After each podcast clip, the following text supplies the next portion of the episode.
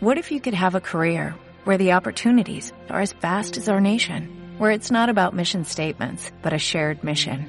At U.S. Customs and Border Protection, we go beyond to protect more than borders, from ship to shore, air to ground, cities to local communities. CBP agents and officers are keeping people safe. Join U.S. Customs and Border Protection and go beyond for something far greater than yourself. Learn more at cbp.gov/careers. No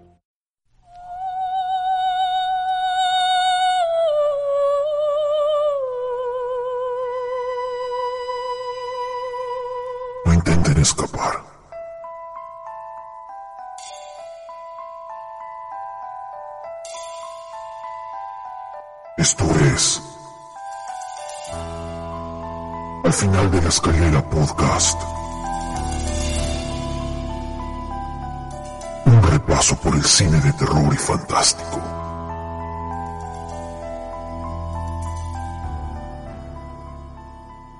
Muy, pero muy buenas a todos los escuchas de Al final de la escalera, arroba Afle Podcast en Twitter, a todos los que están del otro lado, este, me encuentro nuevamente de este lado del micrófono para hacer este programa que tanto me gusta hacer, que tanto amo. Eh, este fue el primer podcast que hice y que tuve la suerte de compartir con amigos, donde hicimos un muy buen contenido que pueden encontrar en iBox eh, todas sus temporadas o en algunos otros hosts eh, de podcast amigos. Así que nada, si, si tienen ganas de de escuchar los programas anteriores, las anteriores eh, temporadas, lo pueden hacer en cualquier eh, host, en Spotify, en iVoox, Google Podcast, eh, iTunes o, el que elijan, este, ahí, ahí nos van a encontrar.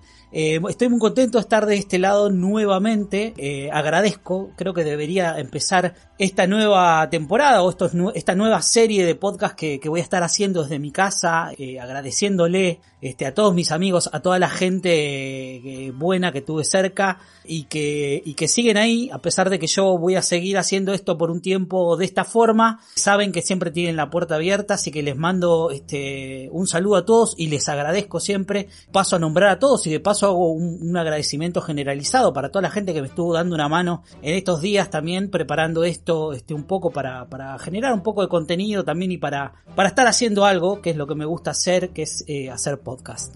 Así que les mando este, un saludo y, y realmente un eh, agradecimiento particular a Daniela Failase, a Marisa Cariolo, a Mariano Core, este, que son este, mis partener, mis amigos con los que hago otros podcasts este, y con los que comparto aire, que tenemos un proyecto en común. La verdad que estoy muy contento, bueno, con píldoras para no dormir, que nos pueden encontrar ahí también, este, que estamos haciendo para, para Spoiler Time, eh, lo pueden encontrar en Spotify si tienen ganas de escuchar, los juegos de azar y mujerzuelas, un podcast que estuvimos haciendo recientemente, así que tiene, tiene algunos capítulos, así que ya lo pueden encontrar también por ahí. Este, hace un tiempo tenía ganas de retomar Afle, y volver un poco al origen de lo que fue eh, en un comienzo, quien les habla y ustedes del otro lado. Estamos en este momento tan particular del mundo, ¿no? Atravesando esta pandemia, de la que es bastante difícil salir. Y la idea es un poco traerles un buen contenido para pasar las horas de cuarentena, este, a los que siguen sin salir de sus casas, cuidando la salud, por supuesto, y la de los seres queridos. Ese es el fin, arroba poplifenet, ahí está eh, esta red de podcast eh, que lanzamos hace muy poquito y que ya cuenta con todo un catálogo de cosas lindas para escuchar. Este, pueden pasar por nuestra cuenta en Twitter, arroba eh, poplifenet y encontrar el enlace a la página. Eh, ahí es donde se aloja todo el catálogo de podcast para poder escuchar y poder pasar la cuarentena. Si tienen ganas de hacerlo y descubrir buen contenido,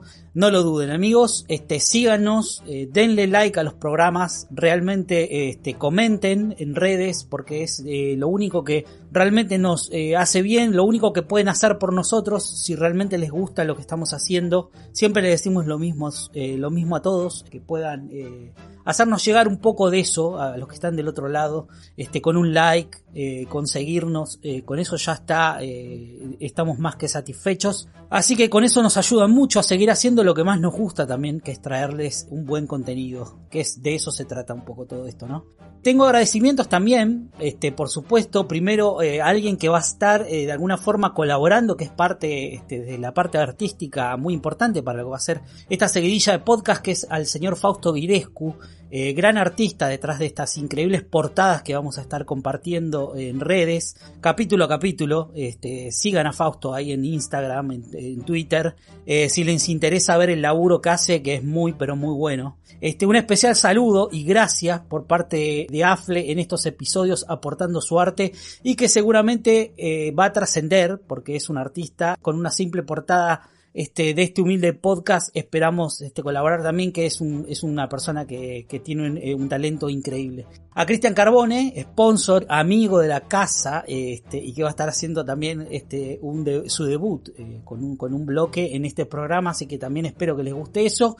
Eh, la verdad que con esa voz particular, ¿no? Que todos conocen, eh, que seguramente ya, ya lo deben, ya lo deben tener. Y por último, y no menos importante, eh, antes de que me olvide, a Martín, arroba Batmaniano, por darme una mano con el logo este que quedó realmente muy retro y me gusta mucho, la verdad que está, está bueno. Eh, y bueno, con eso me parece que estoy más o menos este, a todos los escuchas, por supuesto, que están del otro lado, que nos este, siguen eh, y que le dan la oportunidad a este podcast de seguir creciendo, que cada vez hay más, la verdad que estuvimos un tiempo sin hacerlo y veo que hay un montón de podcasts de terror, la verdad que eh, me alegra mucho que el cine de género también cobre relevancia y que cada vez haya más voces eh, que tienen ganas de compartir sus experiencias con respecto este, al cine de género que, sigue creciendo, que sigue creciendo y que sigue ganando este, mucho, mucho fan y que me parece que, es sano, me parece que está buenísimo. Eh, voy a empezar a hacer este, más o menos el cronograma de este podcast, va a ser muy parecido a lo que se venía haciendo, obviamente tenemos algunas cositas,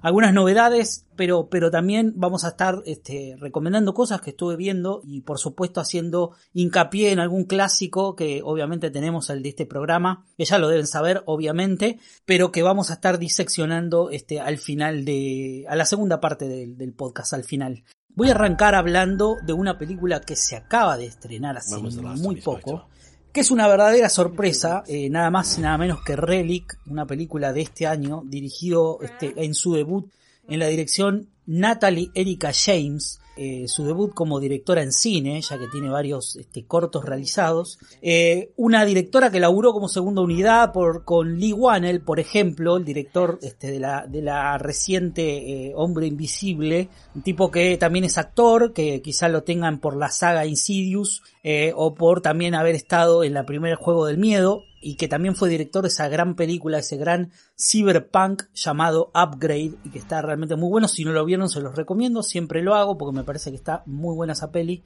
Con un cast bastante interesante, la verdad, Emily Mortimer, una gran actriz, este, seguramente la tengan porque es una actriz que eh, bastante conocida. Eh, Bella Hitcoat, eh, que es que hace el personaje de Sam, que es la hija de esta actriz Emily Mortimer en la película. Robin Nevin, que hace de Edna, eh, una, una, actriz este, bastante mayor, pero que la verdad que quizás sea lo mejor de la película. Después, bueno, completan el elenco Steve Rogers, eh, Chris Banton y Jeremy Stanford. Relic es una película de terror australiana que prolonga un cortometraje de apenas 10 minutos de duración, este, que la directora había hecho y que se titulaba Creswick, eh, estrenado en 2016. Eh, la peli tuvo su estreno en el Festival de Sundance de ahora, hace muy poco, y fue el único este, festival que tuvimos en este año de pandemia, lamentablemente. Y la historia cuenta cómo una mujer anciana llamada Edna desaparece un día así de la nada, este, eh, la hija, el personaje de Emily Mortimer, es alertado de la desaparición y es así como este, madre e hija emprenden un viaje eh, y van en búsqueda de esta anciana, cosa que la llevará un par de días y en cada instante irán encontrando pistas en torno a la casa que denotan una clara demencia senil de la, de la anciana, este, notas pegadas en, habitaciones, este, recordando cosas que son como muy comunes, así como cerrar una canilla, este, señales de, de una paranoia con el tema de los cerrojos y el tema de las puertas e indicadores de que en el aseo de, de, esta mujer eh, hay, hay, hay, un claro signo de, de, enfermedad y que ya este Edna ya no, ya no es lo que era.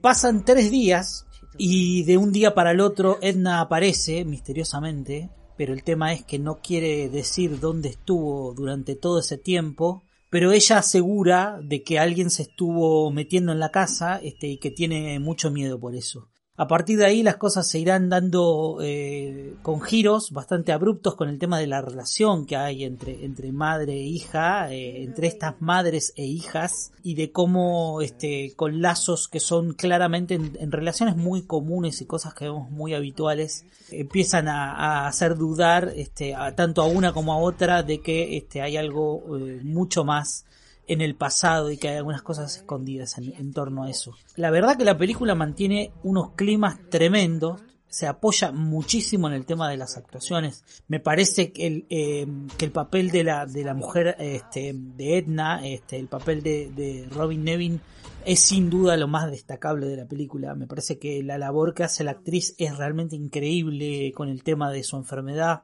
de cómo se relaciona con su hija, con su nieta, de cómo va mostrando este trastorno de desconocer cosas, de tener unos cambios muy marcados este, a la hora de, ¿no? de, reaccionar con algunas cosas, eh, cambios en su actitud, en su temperamento, eh, mostrando como, como, unos indicios de que a veces pareciera no ser este, la misma persona. Eh, la verdad que está realmente muy, pero muy, pero muy bueno. O sea, el laburo de las tres actrices es increíble. De alguna forma este, le escapan a la historia típica de casas embrujadas, que ya está bastante gastada en el género.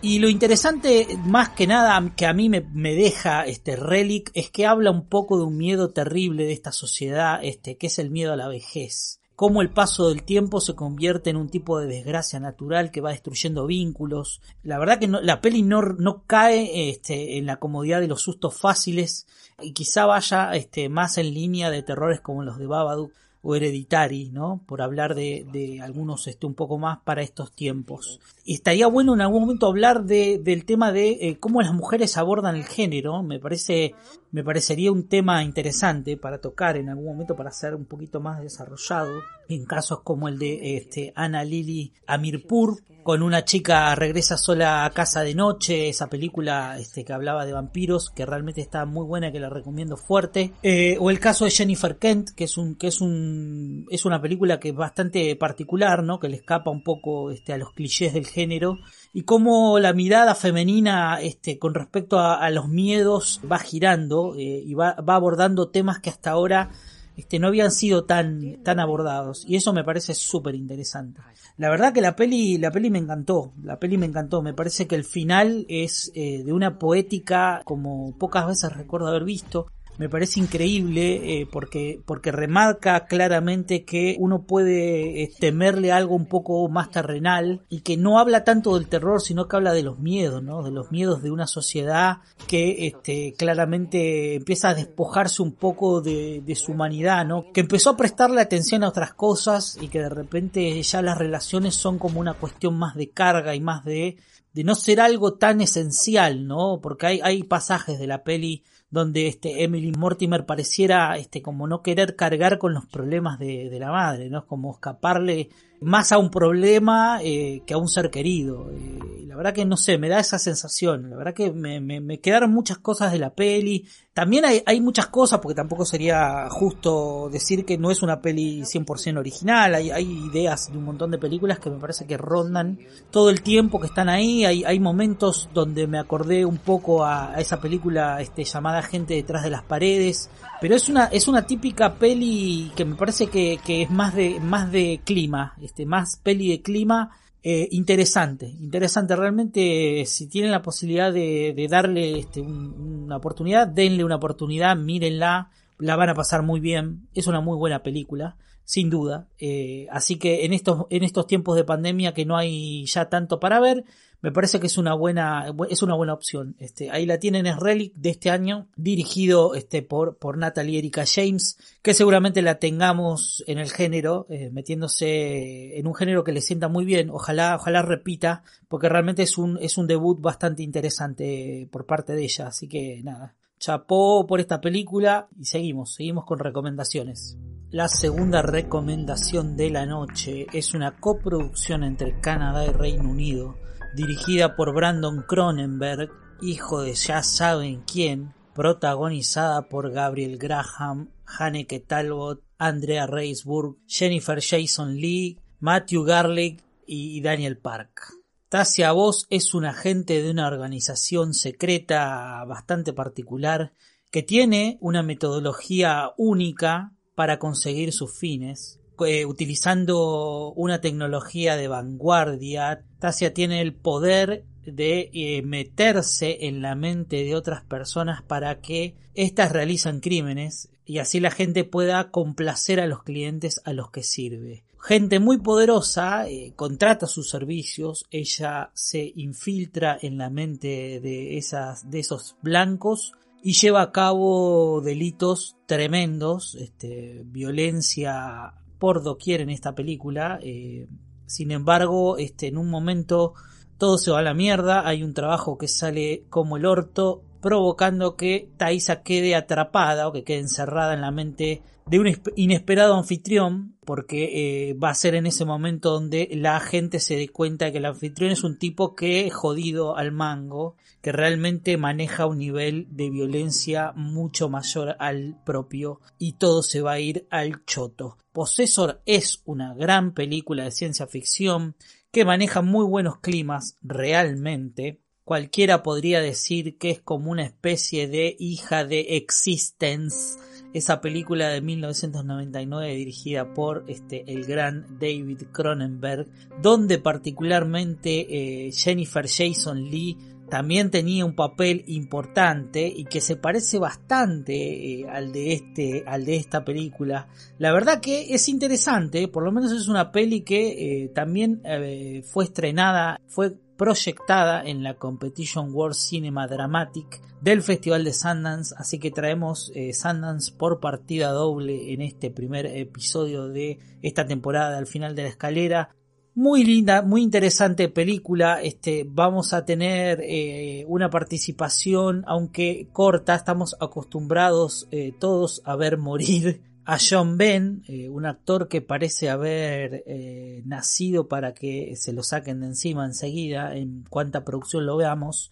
Pero nada, interesante, la verdad, sabemos más o menos a qué apunta la película, la tensión que se maneja es bastante interesante, hay buenas actuaciones, unos efectos prácticos bastante interesantes, una trama bastante bien construida, aunque obviamente estirada, haciendo un poco ejercicio del laburo que hizo su padre durante toda su vida. Me parece que este, este director más o menos sigue esos caminos y me parece que está bueno porque dentro de la narrativa a veces este, el cine parece querer eh, darte todo triturado, todo masticado y no dejarte pensar demasiado y la verdad que esta película tiene bastante, bastante de eso. Eh, y es eh, muy interesante realmente.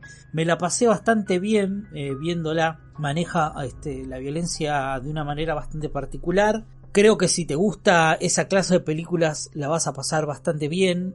Andrea Reisburg la vimos hace, no tanto con Nicolas Cage en la gran película llamada Mandy, así que la van a tener de ahí, una gran actriz. Creo que el reparto está en tono, van todos más o menos de la mano en esta, en esta película, es bastante interesante, realmente si tienen ganas de eh, verla la pueden ubicar por ahí, en cualquier lugar amigo la van a encontrar, este, hay, hay algunas cositas muy interesantes eh, para ver, todo el tema de la vigilancia, el tema de cómo estos agentes se involucran en la vida privada de la gente eh, a través de cámaras webs y eso, el tema de vulnerar, vulnerar la privacidad de la gente, ¿no? Un tema que en estos momentos a nosotros nos está tocando muy de cerca con el anterior gobierno. Una cosa bastante terrible, ¿no? Aunque pareciera a veces no, eh, sin embargo es grave, es de una gravedad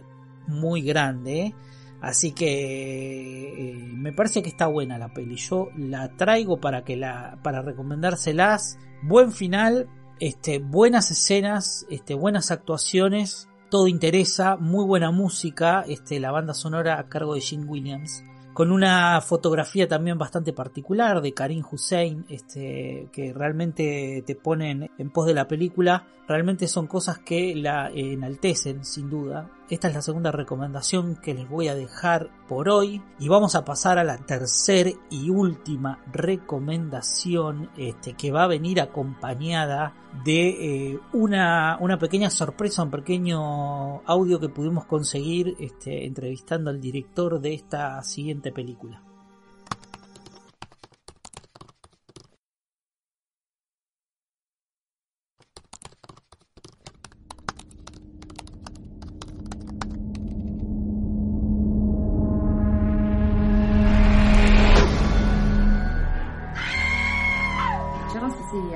Pasa, pero, pero a mí me está costando mucho dormirme. Estoy como, de repente, hay, veces que me... No, nada. Hola, mi nombre es Max Coronel, soy el director de la parte oscura y les quiero comentar un poquito sobre lo que fue el proceso de encarar ese proyecto. La idea arrancó ya en instancias de cuarentena eh, hacia finales de, abril eh, tuve la idea eh, en medio de una larga noche de insomnio en donde, bueno, varias ideas iban alrededor de mi mente y mezclado con, las ganas de, bueno, de estar haciendo algo a nivel audiovisual, que es a lo que me dedico mayormente, bueno, surgió eh, el pensamiento, porque primero fue eso, eh, el pensamiento de, encarar un proyecto de género en, medio de esta cuarentena. Así fue que al otro día contacté a, Clara Kovacic, que es la protagonista de la película. Eh, le comenté sobre, bueno, esta idea, le di un vistazo muy general de lo que estaba pensando. Ella desde un principio se, se entusiasmó eh, y bueno, estuvo dispuesta a que le diéramos para, para adelante con, con, el proyecto, más allá de que bueno, no, no había mucho más en ese momento que una idea muy general de lo que se quería hacer. Así que a partir de ese momento comencé a escribir el guion. Cabe aclarar que bueno, yo soy también el, el guionista y, y el editor de la película eh, y bueno, a partir de ese momento se fue sumando el resto del elenco, entre los que están Germán Baudino, Gon Espina, Guillermina Mazzucchelli, Micaela Bocconi, Nano Arias y Virginia Lombardo.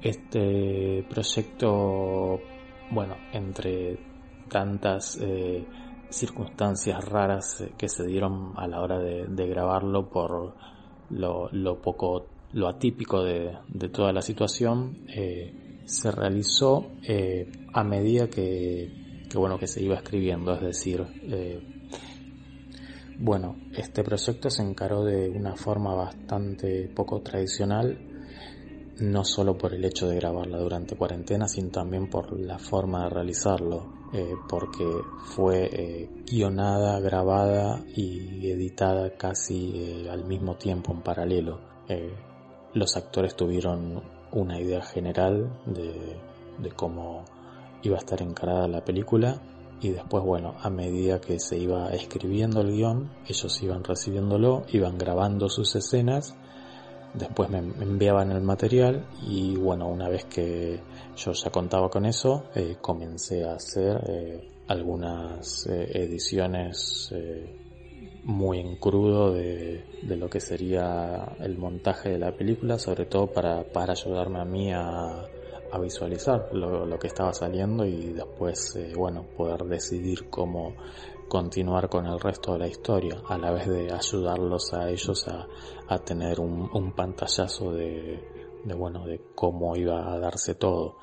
Eh, porque esto se grabó eh, no como, o sea, aquellos que ya tuvieron la, posibilidad de ver la película eh, notarán que eh, muchas de las escenas trascienden como una conversación por videollamada, eh, ya sea entre dos o más personajes. pero no se grabó de esa forma, no se grabó cada escena capturando una conversación real, sino que cada actor grabó sus planos por separado siguiendo un, lineamiento que se les dio y después, bueno, en edición se le dio la, forma de, una conversación para que, bueno, realmente se sintiera como algo que está transcurriendo a la vez y no, y no algo que, se grabó en momentos e instancias completamente diferentes. Eh, por otro lado, bueno, aclarar que este fue un proceso de alrededor de, dos meses, o sea, nosotros arrancamos eh, con todo hacia finales de abril y la película estuvo terminada eh, hacia finales de, junio, así que fueron dos meses bastante intensos de muchísimo trabajo, de muchas pruebas, de muchas charlas con cada uno de, de los actores para, para nada, para poder sacar adelante cada una de las escenas, las cuales tenían cada una a su forma sus desafíos eh, y a la vez que para ellos también no era nada fácil la, la situación en la que se encontraban de de repente no solo tener que estar pensando en ese momento en su labor actoral, sino también al estar solos y no, no poder contar con eh, la ayuda de un equipo técnico detrás grabando con ellos, de repente tenían que estar pensando en un montón de cuestiones que normalmente un actor no, no tiene por qué pensar, desde la puesta de cámara hasta iluminación, vestuario, sonido y bueno, un montón de cosas que en circunstancias normales hay todo un equipo de gente detrás eh, con diferentes áreas en las cuales eh, se, se lleva adelante un proyecto para poder sacarlo adelante. Y eso es algo que también a mí desde mi lugar eh, de dirección me, me costó mucho porque más allá de todas las charlas previas que pudiera llegar a tener con cada uno de ellos, al momento de grabar la verdad es que no estaba el control de nada, así que básicamente era esperar a que ellos grabaran y bueno, después recibir el material para revisarlo y ver si era necesario hacer algún tipo de, de corrección o, cambio y bueno, a medida que se iban acumulando las, las diferentes escenas y el diferente material, bueno, ver de, contar con, con todo lo necesario para, para poder terminar de, de armar la película.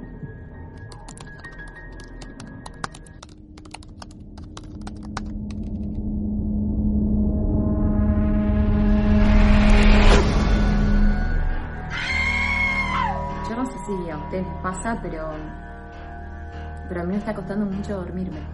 Estoy como, de repente, hay, hay veces que me...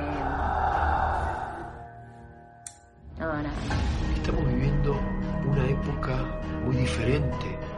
Estamos encerrados, casi no tenemos contacto con el exterior y muchos como vos están solos. Estamos expuestos a estímulos diferentes. Se conectan con sí mismos una manera muy fuerte. Te noto caída. ¿Qué me está pasando?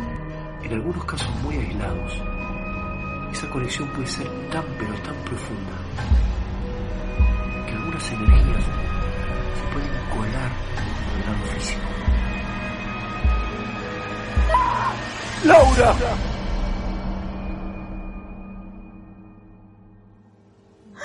¿Qué es lo que ves?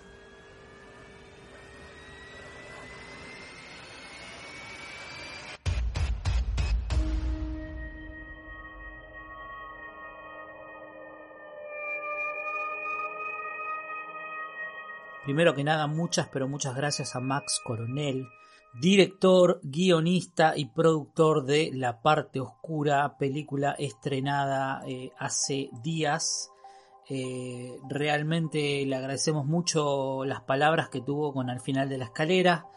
Llega el primer film argentino de terror grabado durante cuarentena. Eh, Scream Collective presenta la parte oscura, película de género realizada entre abril y junio de 2020. La misma está protagonizada por un elenco conformado por Clara Kovacic, Germán Baudino, Gon Espina, Guillermina Masuccelli, Micaela Bocconi, Nano Arias y Virginia Lombardo a la vez de participaciones especiales de actores alrededor del mundo.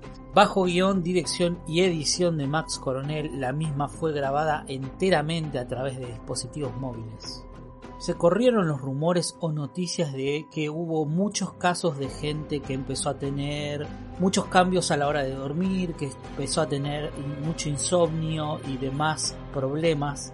Y me parece que Max Coronel un poco agarra un poco esa, es todo eso que estuvimos embebidos durante todo este tiempo de cuarentena y decidió hacer una película que la verdad que está muy bien, que me parece que está bueno traerla en este primer programa como recomendación porque es una película que se acaba de estrenar hace pocos días que la pueden encontrar gratuitamente para verla ya en YouTube que la estuve viendo hace unos días y que me pareció muy bien, muy correcta, que maneja eh, muy bien el suspenso, que tiene muy buenas actuaciones eh, así que hay que sacarse un poco el prejuicio de las producciones nacionales que no tienen absolutamente nada que envidiarle ya hace un tiempo a nada de lo que se viene viendo en Hollywood. Nos contaba Max, bueno, que la decisión de hacer esta película, ¿no? Con todo el tema actual de cómo viene el panorama mundial con respecto a los estrenos cinematográficos. Y es un tema para tener en cuenta realmente, porque el panorama sigue, sigue siendo bastante, bastante raro, bastante oscuro. Muchos de los países que decidieron abrir salas están eh, volviendo para atrás porque hay rebrotes de casos de COVID-19 en muchas partes donde ya se creía que el virus había sido erradicado y pero bueno parece ser que esto va a dar para largo así que mientras no haya una vacuna la idea de volver a las salas de cine y que reabran la vemos un poco lejana. Por lo menos hay mucha gente y el otro día hablaba con algunos amigos de que lo vemos bastante lejano, de que es una posibilidad que por lo menos no depende solamente de la industria, sino de que me parece que hay mucha gente que va a decidir quedarse en sus casas por el momento y evitar todos los contactos posibles con ah, aglomeraciones de gente y evitar estos lugares donde se acude por lo general masivamente. Cines, teatros, la verdad que es un panorama bastante desalentador. Yo entiendo la posición de los productores, de la gente de la industria y todo, pero bueno, es una pandemia y la verdad que también la gente está un poco asustada con todo esto y es lógico, obviamente sin caer en el tremendismo, me parece que, es un tema para tomarlo en serio por lo menos. Pero bueno, hablemos de la parte oscura, película que la verdad que estoy viendo, una película es un largo, un poquito más de una hora, interesante, este, por todos lados cuenta la historia de Laura, que se comunica este, con sus amigos, que tiene charlas como las que estamos teniendo todos a través de las redes sociales con sus amigos, con su familia. Y en una de esas charlas, en una de esas noches, Clara empieza a contarles eh, que está teniendo este, algunos episodios sobrenaturales, si podría decirse, eh, raros y que le está costando mucho conciliar el sueño por las noches eh, y empiezan a hablar de pesadillas y de otras cosas termina este después Laura confesando que tiene otros temas más. No quiero spoilearles la película, me parece que está bueno. Eh, la película toma elementos eh, de muchas películas que estamos viendo, donde la cámara está puesta en este, en este caso a través de las cámaras de Zoom o de Skype eh, y de plataformas de redes sociales eh, que son habituales ¿no? en, este, en este tema de la, de la pandemia. Me parece que está buenísima la idea de Max de poder rodar este, una película en este momento, tratando de también no meterle un poco la temática actual y tratar de eh, ser un tema bastante cercano con todo lo que está pasando alrededor del mundo. Y la verdad que sale bastante bien parado, me parece que es una película correcta, que está bien, que maneja climas, que está bien actuada, eh, que destaco bastante eh, el, laburo de, Clara Kovacic, que está realmente muy bien, una actriz que viene haciendo este, películas de género y que ya la vimos en Abracadabra, en la película del 2018 de los hermanos eh, Onetti, una actriz bastante interesante, por lo menos para tener en cuenta con respecto al cine de género nacional la verdad que la recomiendo, la verdad que para hacer una película nacional, eh, que es una frase hecha y bastante, bastante, bastante chota, denle la oportunidad porque realmente vale la pena. Eh, es una, una, película corta, eh, la van a pasar bien, maneja buenos climas, tiene algunas cositas típicas del género que van a reconocer, que son interesantes, que están bien hechas, este, que realmente te llevan en la historia. Eh, me parece que también se destaca mucho el laburo de Germán Baudino, también un actor que está bastante metido en el género, también estuvo en Abracadabra y en otras producciones que lo van a reconocer enseguida, un actor que tiene, tiene una, una, carrera bastante extensa en televisión, en cine, muy interesante, muy interesante este, todo el tema de la actividad paranormal, este Germán Baudino viene a representar algo así como una especie de eh, que empieza a ayudar a Clara con todo este tema de este ente que parece estar atormentándola por las noches y, también adentrándose un poco en el pasado de la protagonista con, con respecto a algunos temas que tienen que ver con el ocultismo y todo eso. Está muy pero muy interesante la peli, la verdad. Eh, pasen a verla por YouTube, que la van a encontrar, está enterita, no se van a arrepentir, es una linda historia, es una buena peli eh, para pasarla bien, este, y la verdad que hay que, hay que bancar esta clase de producciones que están hechas eh, a pulmón, pero que se nota que hay realmente un tratamiento muy cuidado por parte del director, que hay algunas cositas que obviamente que nos contaba Max que tienen que ver con el rodaje, de lo difícil que es también eh, estar detrás de cámaras de una producción donde no tenés el control ¿no? de, la obra, porque prácticamente vos quedás relegado más que nada a, eh, dar, con, a dar algunas indicaciones con respecto al resultado que querés obtener. La verdad que debe ser difícil,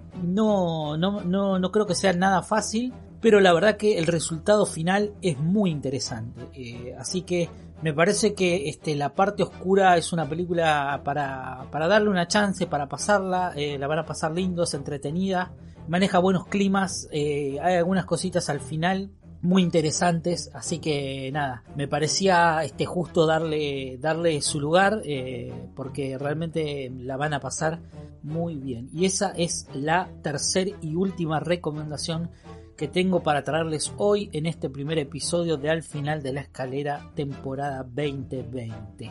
Vamos a pasar ahora a un nuevo, al debut de esta noche que es este, el bloque del señor Cristian Carbone que tiene su propia presentación, que tiene su propio separador y que va a ser parte a partir de ahora de este hermoso programa que estoy haciendo para todos ustedes. Así que espero que les gusten. Eh, los dejo este, con el bloque del señor Cristian Carbone y tras eso eh, volvemos con el clásico que tenemos para revisionar hoy, que es nada más y nada menos que Sleepway Camp o Campamento Sangriento como la conocimos acá, clásico de clásicos para revisionar, realmente mucha data para pasarla bien, así que nada, nos vemos en un ratito. Insert coin, player one. Ready.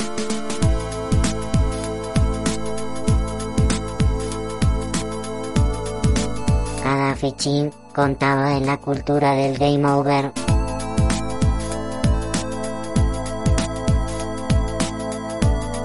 Martin Beats by Cristian Carbone.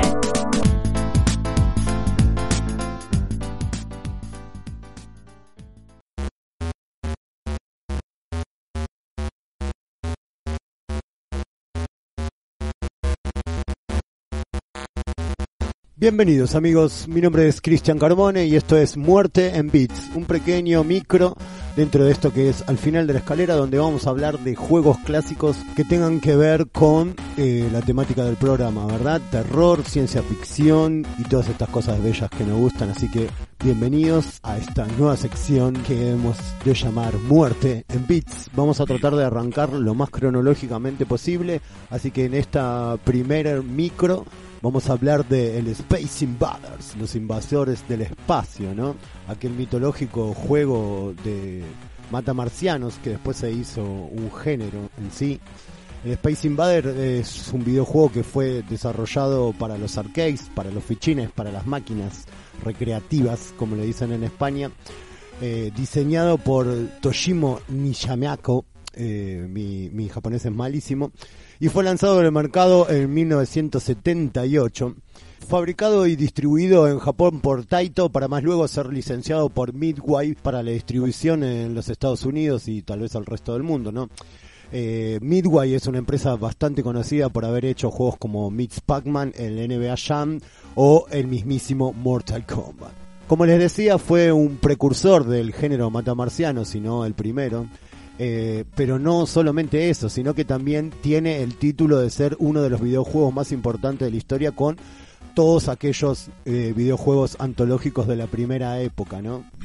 Al ser un bastión tan fundamental de la cultura de los videojuegos, siendo uno de los más pioneros, por decirlo así, se imaginan que los gráficos eran bastante precarios, porque todo esto recién nacía, entonces eh, eran casi todo en formas eh, cuadradas, ¿no? O sea, pero los niños de la época podíamos realmente creer que eh, eh, esos cuadrados amorfos que se movían eran marcianos que caían de arrebato prácticamente sobre ese triángulo que simulaba ser una nave y ese, ese palito que lanzaba era un rayo láser.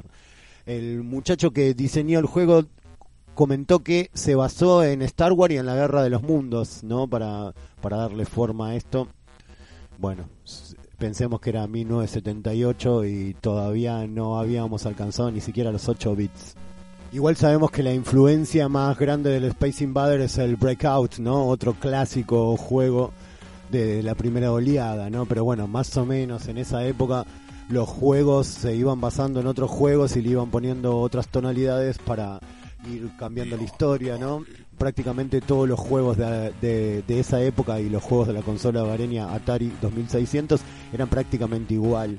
Por eso fue que llegó un momento que fue el boom y dejó de ser el boom porque obviamente los chicos no son tontos, ni los de ahora ni los de antes, y se dieron cuenta de que los juegos eran prácticamente todo iguales y eso hizo que la industria del videojuego tenga un quiebre y empiece la nueva cultura de los videojuegos ya con Nintendo y Sega a la cabeza, pero eso lo hablaremos en otra emisión. Para los que son conocedores de la cultura de los videojuegos, deben saber que existen un sinfín de clones y de copias de Space Invaders, o juegos muy similares, eh, pero en realidad el tema es que el Space Invader no tenía copyright. Hacer algo tan primitivo, eh, no pensaron que iba a ser un boom los videojuegos y que podrían eh, tener copias y copias, así que existen 50 millones de juegos relacionados al, con la misma matriz y la misma base que el Space Invader, pero le fueron cambiando eh, eh, las fichas, digamos. Yo en el Atari 2600 tenía uno que vos manejabas eh, una pasta de dientes eh, contra los y tenías que disparar contra caramelos eh, custodiando custodiando los dientes que obviamente era una copia burda del Space Invaders. No hay mucho más que decir de esta leyenda. En su momento fue el gran comedor de monedas. Inclusive en Japón han faltado las monedas eh, justamente porque todas las monedas iban a parar a este vicio eterno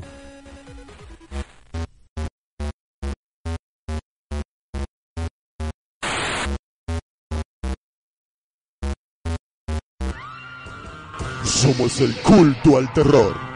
Somos el horror en estampados serigráficos. Remeras LM Stan, serigrafía, terror, culto, en una calidad de otro planeta. Búscanos en las redes sociales, Instagram, Facebook, como LM Stan.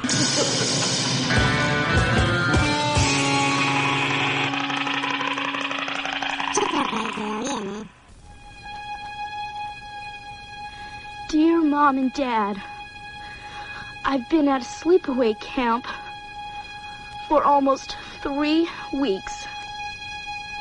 And I'm getting very scared. Welcome to Sleepaway Camp. Someone is watching you. Hey, Mama, remote! Someone is waiting for you. Someone wants to scare you to death.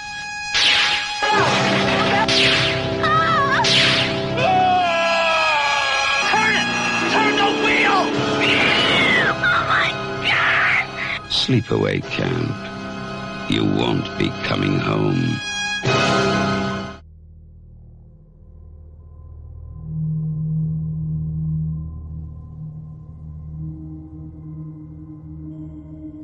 Y ahora sí, queridos amigos, ha llegado el momento de hacer este repaso, de reseñar un poco este clásico que es el que hemos elegido para este primer programa, auspiciado por LM Stamp, las mejores remeras este, acerca del género de terror de el amigo Cristian Carbone, lo pueden encontrar ahí en redes sociales, en Facebook o en Instagram como LM Stamp, con P al final.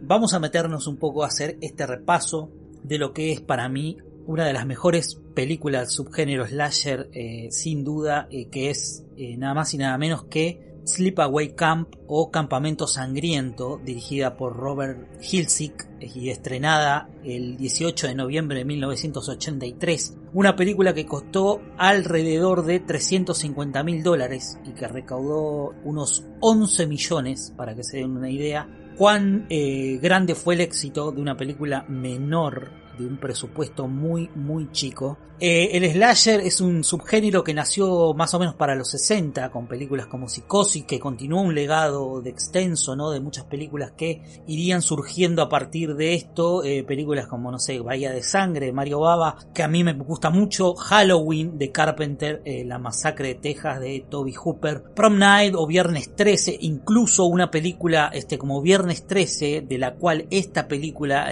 mama gran parte de su imaginería, porque yo siento que Robert eh, Hilsick, a pesar de nunca haberlo confesado, se inspiró, se inspiró, vamos a decir todo, se inspiró en esta película, de eso no hay ningún tipo de duda, creo que cualquiera que sabe un poco y que le gusta un poco esta película, sabe que viene de una inspiración de por ese lado. Según el director, según Robert Hiltzik, un tipo que se contradijo en varias oportunidades eh, con algunas otras cosas cuando le preguntan acerca de detalles detrás de cámara y etcétera, la financiación de la película la habría cobrado por el seguro de vida de su madre y es por eso que tendría esa dedicatoria al comienzo de la película y que todos muchos dicen que surgió de haber cobrado ese seguro y que es lo que financió un poco la producción de la película. Información que no ha podido ser chequeada correspondientemente, obviamente, pero muchos aseguran de que fue así. Según Robert Hilsick, la idea de contar una historia de un campamento es por las historias que él mismo tenía eh, por haber concurrido durante muchos años, incluso al mismo campamento eh, que se utilizó como set en la película. Pero vamos a meternos un poco a hablar del cast de la película, de todos los actores que eligió Robert Hilsick para interpretar a los personajes de esta película, y empezamos obviamente por Felisa Rose en el papel de Angela, quien eh, parece haber tenido una affair con el actor Jonathan Tirstein durante el rodaje de la película, que es el actor que interpreta a Ricky, y parece que esto habría terminado por una tercera en discordia. Eh, era el debut de la actriz, de la pequeña actriz Felisa Rose, y parece que tenía una madre que estaba bastante obsesionada con que la hija fuera actriz y la llevaba a todos los castings que existieran. El tema del casting y de cómo fue la prueba eh, por la que tuvo que pasar Felisa Rose para hacerse con el papel fue que Robert Hilsick la eligió dentro un montón de actrices haciendo una prueba bastante particular, ¿no? Haciéndola comer chocolate mientras paseaba su mirada perdida en el horizonte, así como que las hacía abrir bien grandes los ojos mientras masticaban un chocolate, eh, escena que tranquilamente uno podría llevarla al final de la película, ¿no? que tiene un poco que ver con eso, me parece. Jonathan Tirstein, Ricky, hoy actualmente eh, por estos tiempos es un actor devenido a cantante en una banda de rock llamada Jonathan Tirstein and the Spitting Image y parece que en el casting tuvo que insultar un poco al director Robert Hilstick porque a pedido de él, obviamente parece que eh, fue la manera que tuvo de hacerlo castear a este actor y elegirlo dentro de un montón de actores y parece que lo hizo bastante bien y es algo que también un poco en la película se puede ver, ¿no? Del,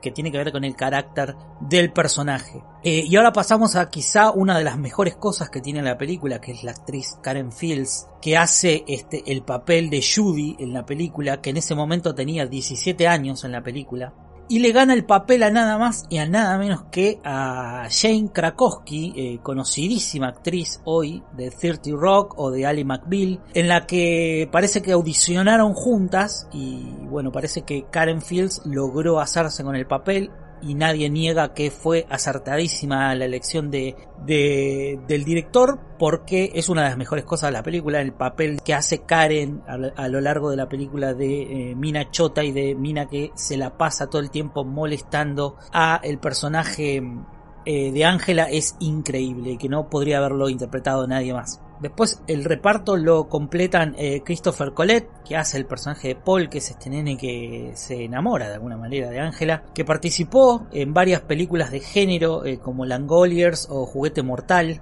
de Manhattan Project, pero que lo que más hizo en su carrera fue doblaje de animación y videojuegos, es un tipo que estuvo, por ejemplo, en juegos como Yu-Gi-Oh!, en Pokémon, en Sonic, en Ultraman y en muchas cosas más. Y que hoy por hoy que tomó un poco prestado el nombre del, del personaje que interpretó en esta película porque se hace llamar Andrew Paul. Y se ve que le copa bastante que le llamen un poco como, como el personaje de la película. Después tenemos a Katherine Kami, que hace de Meg, conocida por la serie Todos mis hijos. De hecho, cuando llega al plató eh, de, la, de la película, al set del rodaje, ya era, muy, era quizá la nena más famosa de ese momento y de hecho eh, Felisa Rose era muy fanática de ella y le pedía autógrafos, incluso le pedía fotos y estaba como muy atrás de esta actriz joven eh, que ya tenía un peso importante dentro de lo que era la televisión. Después tenemos a Paul de Angelo que hace de Ronnie que es uno de los encargados de los, de los celadores del, campamento. Eh, y es el tipo que se la pasa haciendo pesas a lo largo de toda la película. Van a encontrarse con un fortachón a lo largo de la película que se la pasa musculando todo el tiempo de fondo y lo vamos a ver levantando pesas, haciendo flexiones, etcétera. Vaya uno a saber por qué este tipo termina haciendo siempre eso. Eh, no, no, creo que basta con eh, ver la película dos o tres veces para contabilizar las, las, veces que Paul de Angelo aparece como si fuera un extra de fondo haciendo lo que mejor sabe hacer. Parece que es musculación.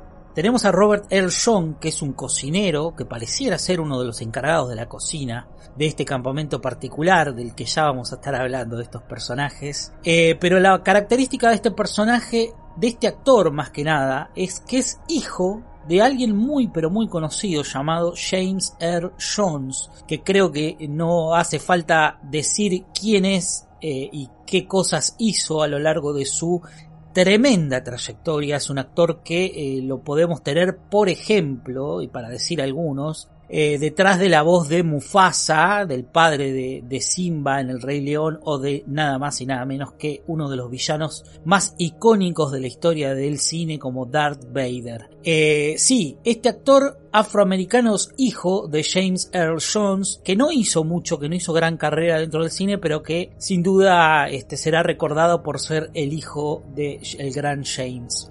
Después tenemos a Allen Breton, que es Frank, el policía, que eh, esto es muy gracioso, porque a lo largo de la película ustedes van a ver muchos cambios en el bigote de este personaje, ya que eh, en el momento de audicionar, en el momento del cast, eh, Robert Histick lo elige porque precisamente tiene el mostacho y hace muy bien de Kobani, pero después lo van a ver en varias escenas que tiene un bigote falso muy trucho, muy trucho y que se nota muchísimo. De hecho hay un plano que quedó eh, netamente grabado eh, y que se puede ver qué tan trucho es ese bigote que le hicieron y que parece hasta pintado por momentos. El tema es que de hecho eh, en el audio comentario de Blu-ray Hilsig dice que se agarró la cabeza cuando lo vio llegar al set todo afeitado cagándose un poco, ¿no? En el tema de la continuidad. Algunos dicen que era porque había conseguido el papel en otra, en otra película, cosa que nunca tampoco se corroboró, pero bueno, nada, es una cosa y es una marca registrada dentro de la película también. Después tenemos al personaje de Willing Kuskin que hace eh, lo que es para mí el personaje, uno de los personajes más lindos de la película, que es el personaje de Mozart. Es un nene de anteojos al que le hacen bullying durante toda la película, muy gracioso, que tiene este, algunas escenas muy, muy simpáticas, como la escena de el juego de, de béisbol donde el pibe está muy compenetrado con la Game Boy mientras los demás están tratando de ganar un partido, ¿no? Eh, nada, está Mozart en la película y lo van a, lo van a ver. Dicen que este actor incluso eh, estuvo tanteado en su momento al principio por Robert Hilsig para interpretar el personaje de Ricky, pero bueno, al final hubo un cambio de roles y terminó haciendo de Mozart eh, y es uno de los personajes más lindos quizá de la película. Pero bueno, vamos a empezar a hablar un poco de lo que es la película, vamos a empezar a hablar un poco del plot, vamos a meternos un poco de lleno en lo que es este gran clásico del subgénero slasher. Es una película de shortcitos ajustados, es la típica película de, de, shortcito que marca el bulto, película de camisetas cortas este, y medias caña alta eh, a la rodilla. Una película que además de ser una obra de culto para el subgénero slasher, representando un poco esa época de los 80, esa década increíble para lo que fue el cine eh, para este subgénero, para el género de terror, donde abundaban este tipo de historias, ¿no? Pero que hoy por hoy no pasaría un filtro de la nueva corrección política cosa que vamos a estar también un poco hablando de eso. No quiero meterme de lleno porque me parece que es un poco caer en, una idea que de la que yo no soy este muy partícipe, no me interesa mucho hablar de eso. Me parece que son películas divertidas que se hicieron para un público específico en una época específica y que caerle con el peso de la corrección política actual es cuando menos de una vagancia enorme.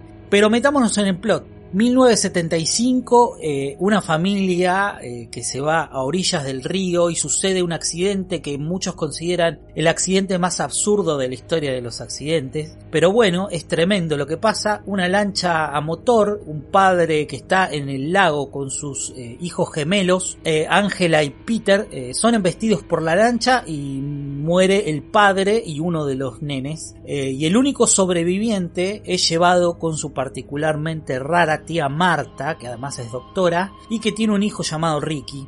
Estos personajes serán eh, criados por esta tía muy particular y muy bicharachera, muy pintoresco personaje, y acudirá a un campamento llamado McDonald's, este, y Ángela es un personaje extremadamente introvertido y sufrirá el acoso de los demás niños eh, y encargados del campamento, pero Ricky y estará ahí para defenderla aunque también sentirá el acercamiento de un chico llamado Paul, mientras una serie de asesinatos se van desarrollando en el campamento. Vamos a empezar por lo obvio, que es matar la agenda actual. Es imposible ver esta clase de películas haciendo ejercicio de la corrección política actual. Esta película se embebe de esa década, de hecho obtiene clasificación R. En una de las primeras escenas vemos a todos los niños llegar al campamento bajando de los micros, la mayoría son eh, los hijos de los actores y de los técnicos que eh, se utilizaron como extras para hacer esa escena. Y ya vamos a ver enseguida un grupo de empleados de cocina, sobre todo uno, interpretado por Owen Hughes, llamado Artie, que es algo así como el jefe de cocina, que es un fucking pederasta, amigos. Absolutamente todos los compañeros, posiblemente cómplices celebran los comentarios de este nido de pedófilos acerca de las nuevas niñas que van eh, llegando dejando en claro que vienen a, viene, por lo menos el personaje de, de Artie viene abusando de las menores hace varias temporadas, cosa que no se celebra, cosa que obviamente caen muy mal, pero que no podemos hacer una corrección política de esto, de una película que se estrenó hace más casi 30 años. Pero bueno, es uno de los personajes que va a tener su merecido, sin duda. Pero me parece que había que hacer una mención de esto. Otra cosa absolutamente fuera de lugar es el personaje de Mike Kelly, que hace de Mel, que es el, dueño del, del, campamento o el encargado del campamento, que es un tipo que va teniendo una affair con una de las celadoras del campamento, que es una chica muchísimo más joven que Mel, claramente y que es el personaje de Catherine Kami que hace del personaje de Meg que también es una de las celadoras de este campamento.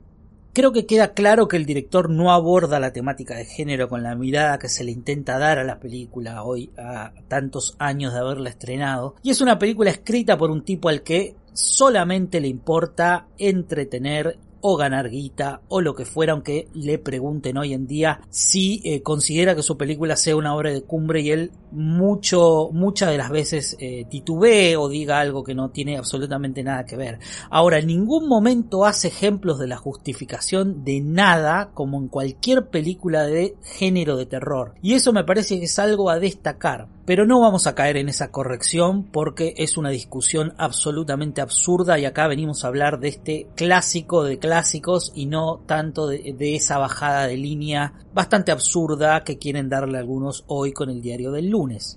En Viernes 13 el eje, de la película quizás está puesto en la sexualidad de los cuerpos desnudos, de las mujeres que se van viendo, hay mucha teta, mucha cosa este, que tiene que ver con eso, los pibes adolescentes faloperos que son las víctimas típicas del, del slasher, ¿no? El sexo y las drogas son un elemento muy redundante en esa clase de películas pero acá en Campamento Sangriento claramente el cuerpo de los chicos es el que más es tenido en cuenta, con esas remeritas cortas enseñando el bulto, sobre todo esa innecesaria escena del partido de béisbol que tranquilamente uno podría decir podría no estar en la película y no pasa nada, porque realmente lo único que quiere marcar es que en un momento hay una especie de tironeo entre dos bandos de chicos en el campamento y no más que eso.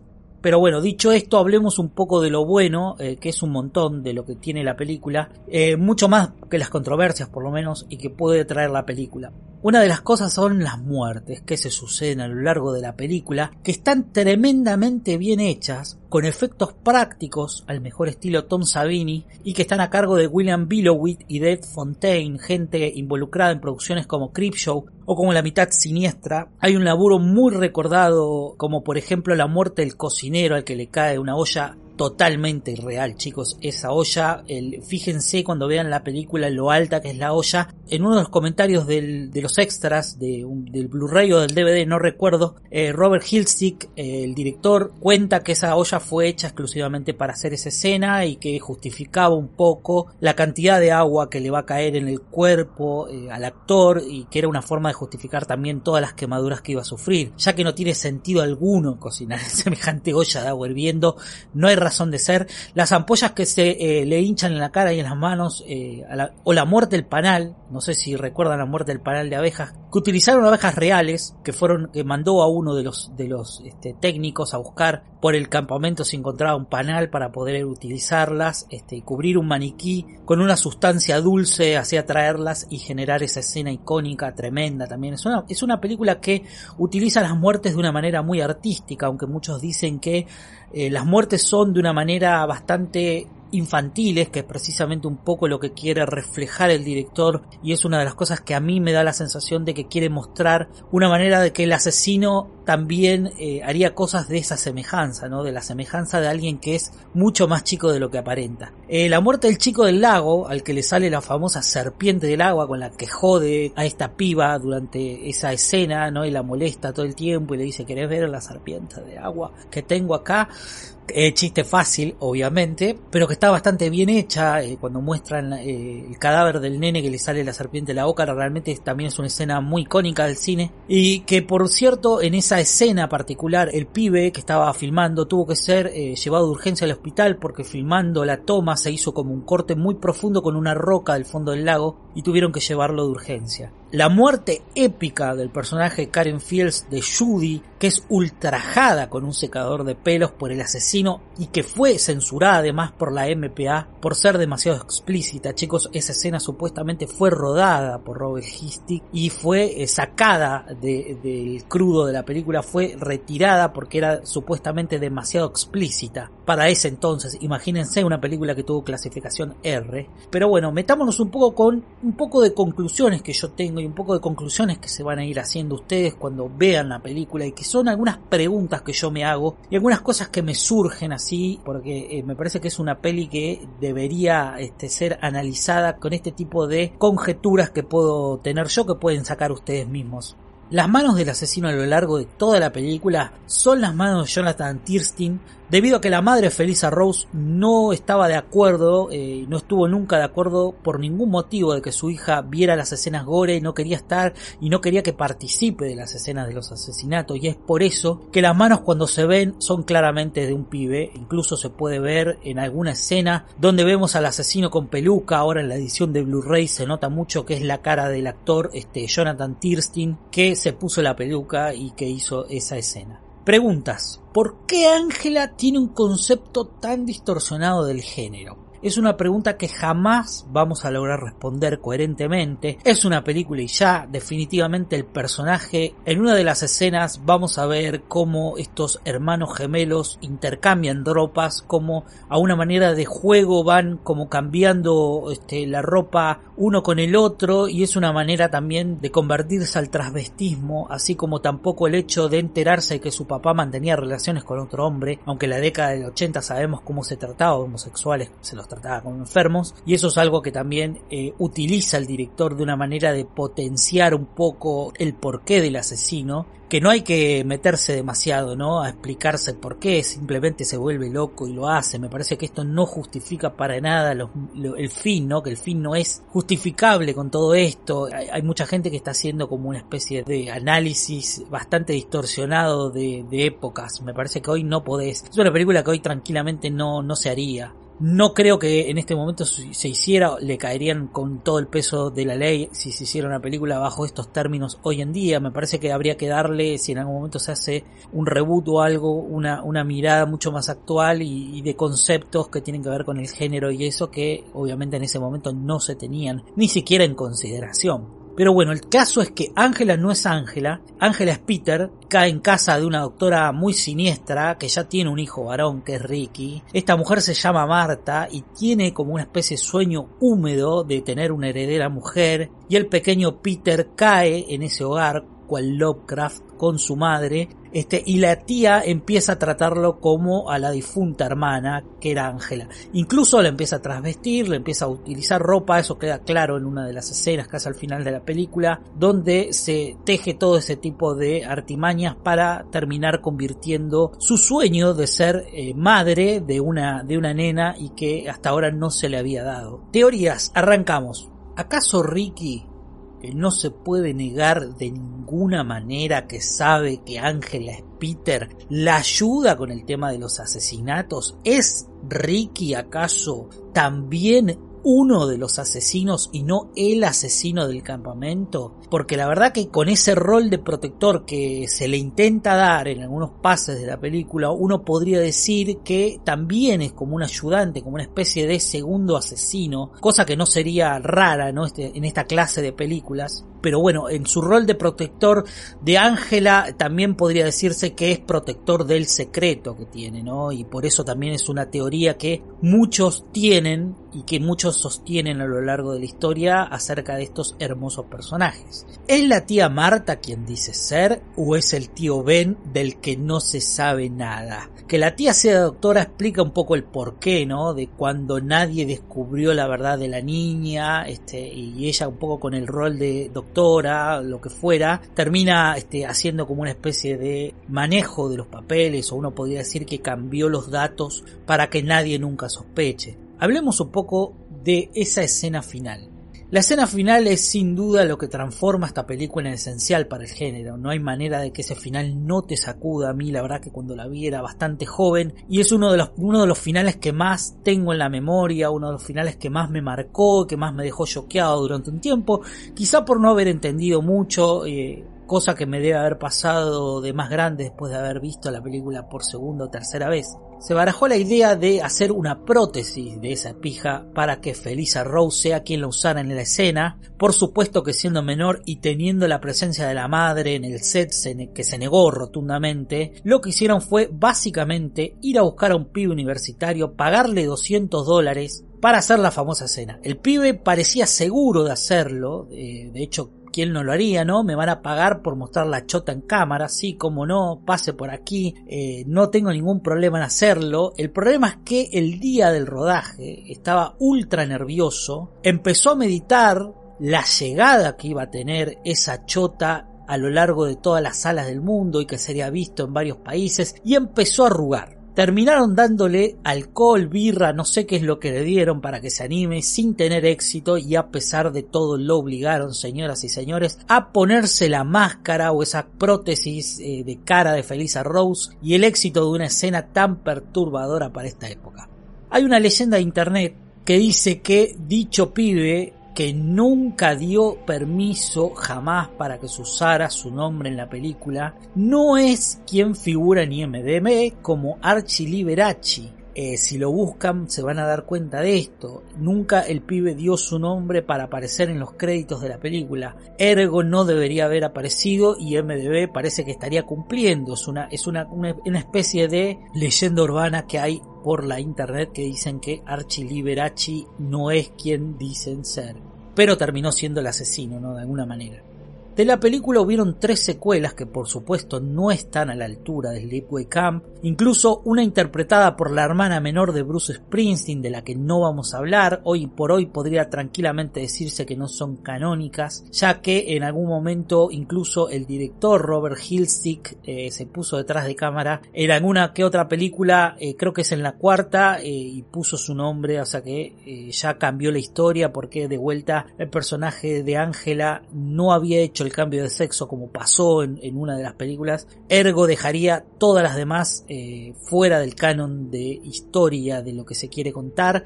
Pero bueno, eh, desde 2011 los derechos volvieron al director, a, a Robert Hilsick, y se habla de un posible reboot desde hace un tiempo que no hay nada confirmado. De la película no hay mucha data de detrás de cámara, ya que bueno, se le pregunta al director y tiene como un divague, nunca se logra sacar nada interesante de lo que pueda llegar a decir. Cuando se le pregunta, divaga mucho y nada, es como que ya eh, no, no se le ha preguntado, no se ha hecho ningún material. Ninguna edición le ha hecho este, realmente méritos o un laburo de hacer algo un poco más en modo documental acerca de la producción. Es una pena porque tranquilamente podría hacerse. Hay un fan, quizás el tipo más fanático de la historia de, lo que es la película, llamado Jeff Hayes, creador de una página returntoSleepawaycamp.com y que es el que más ha hecho por la película, logrando reunir al cast en varias oportunidades, eh, llevándolos a eventos, incluso filmando un corto muy raro llamado Judy's Back, que retoma una línea temporal donde el personaje de Karen Fields logró sobrevivir a esa penetración de secador y se convierte en una abogada asesina que va en búsqueda de un padre que no le pasa la manutención a sus hijos. Señoras y señores, eso pasó y lo pueden encontrar todo en esa página que es realmente una biblia. Si quieren saber más de la peli, ver todas las ediciones existentes que hay acerca de este gran clásico de clásicos, gema del subgénero, fotos del rodaje y demás entrevistas, visiten returntoSleepwaycamp.com y ahí van a encontrar todo lo que pueden llegar a saber más contenido de esta película, que sin duda es una gran película. Para cerrar, la verdad, nada, eh, me parece que es un buen momento para todos los que no la conocen. Le agradecemos a Fausto Virescu que va a estar atrás de esas hermosas ilustraciones que vamos a tener a lo largo de estos programas de eh, al final de la escalera, que lo van a disfrutar. Le agradecemos realmente porque son muy buenas, van a ver realmente muchas gemas de este gran artista llamado Fausto. Le mandamos un abrazo y le agradecemos por ser parte de alguna forma de eh, al final de la escalera. Es un buen momento para rever la película, para reconocerla, para reencontrarse con este gran clásico eh, del subgénero slasher, disfrutarlo, hacérselo descubrir a alguien que jamás la haya visto, porque sin duda que es una obra fundamental para todos los que somos fanáticos del cine de terror. Espero que les haya gustado este repaso, este primer episodio, espero que puedan escucharlo, que nos den like si es que les gustó, que nos compartan en redes, que es realmente algo muy importante para nosotros los que hacemos contenido, para que puedan disfrutarlo, no lo hacemos por ningún rédito económico, lo hacemos porque nos gusta, porque estamos de este lado, sobre todo a mí que disfruto realmente hacer podcast, es una de las cosas que más me gusta hacer y lo disfruto realmente mucho y creo que el resultado siempre es un poco la devolución de lo que nos hacen llegar siempre con comentarios, con cosas que nos piden, incluso algunos que nos dan algunas recomendaciones, algunos consejos y la verdad que todos son bienvenidos. Espero que les haya gustado, espero que lo hayan disfrutado. Nos estamos viendo dentro de dos semanas. Cada 15 días pensamos lanzar el podcast, así que espero que estén siempre del otro lado escuchándonos. Mi nombre es Mariano González, arroba mariangpod. Síganos en redes, eh, sigan eh, al final de la escalera podcast en Twitter y en Instagram y acérquense, háganos saber que están del otro lado. Nos volvemos a encontrar dentro de 15 días con más clásicos para hablar un poco más de cine género, para tener más entrevistas o para hablar un poco de cine nacional que también viene muy bien en estos momentos. Eh, gracias Cristian Carbone por el segmento nuevo. Nos vamos amigos y para cerrar elegí esta hermosa canción de Frank Vinci y que es parte del soundtrack de la película titulado You are just what I'm looking for. When I look into your eyes, it comes as no surprise. you're slipping away. Angie, you're the love of my life. It's so cold at night, I'm begging you to stay.